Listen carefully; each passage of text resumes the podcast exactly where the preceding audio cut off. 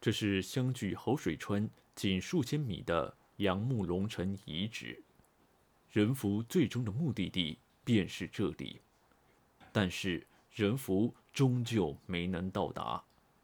好水川一役，谋士张元一直跟随在元昊左右，打扫战场的时候，他在边界的一处寺庙题诗一首：“夏悚何曾悚。”韩旗未足齐，满川龙虎辇，犹自说兵机。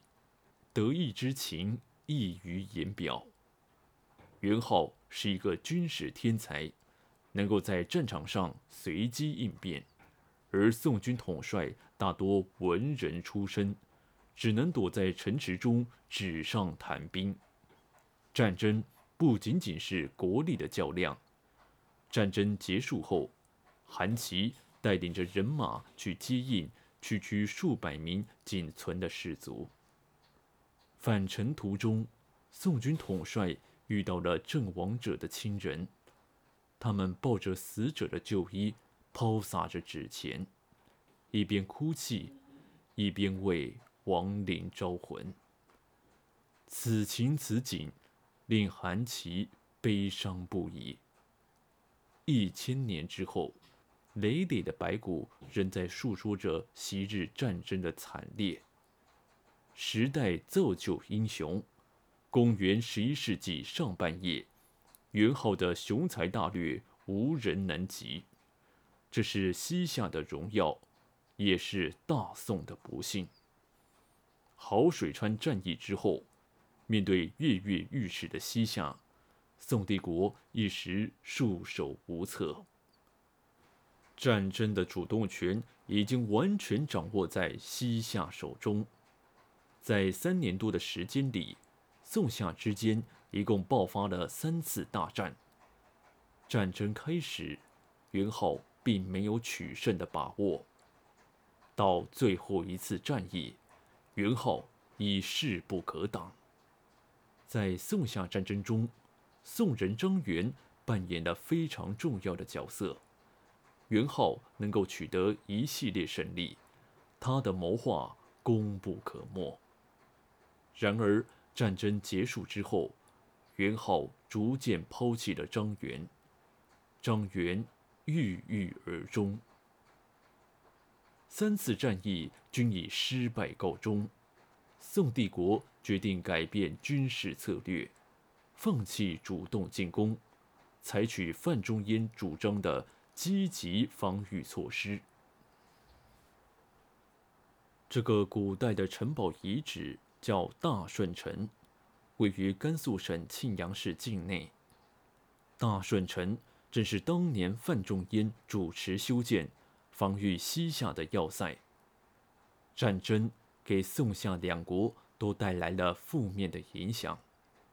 失败的阴影笼罩着宋帝国，帝国的财政日益困难，小规模农民起义此起彼伏。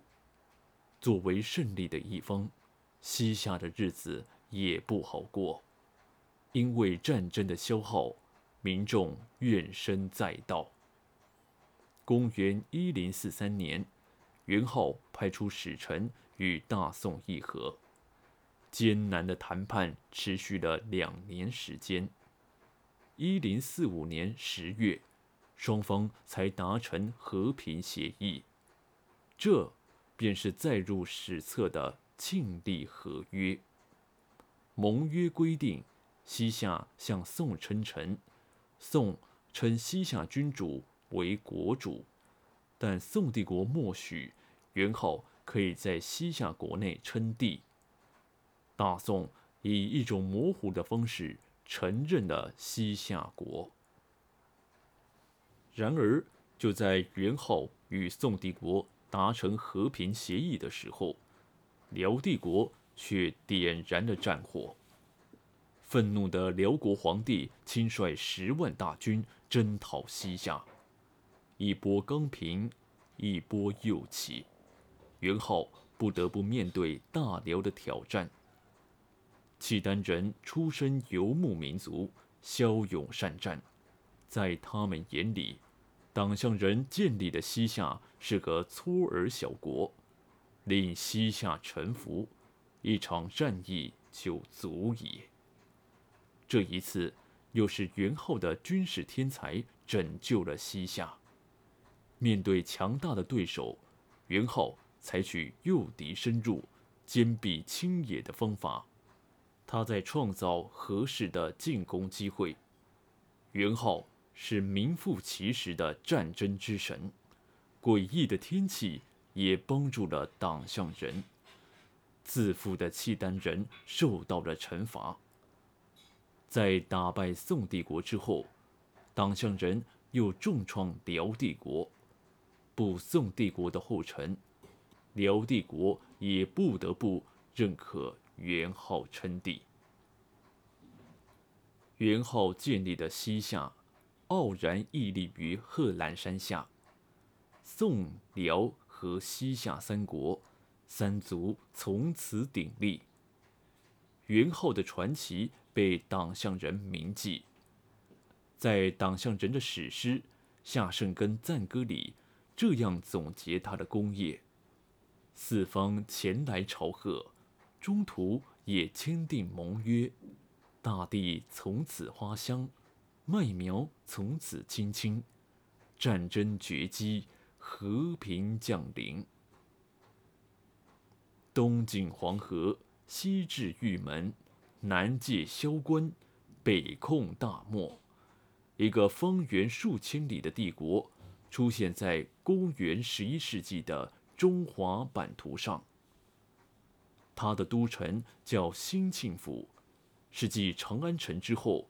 中国西北地区最大的城市。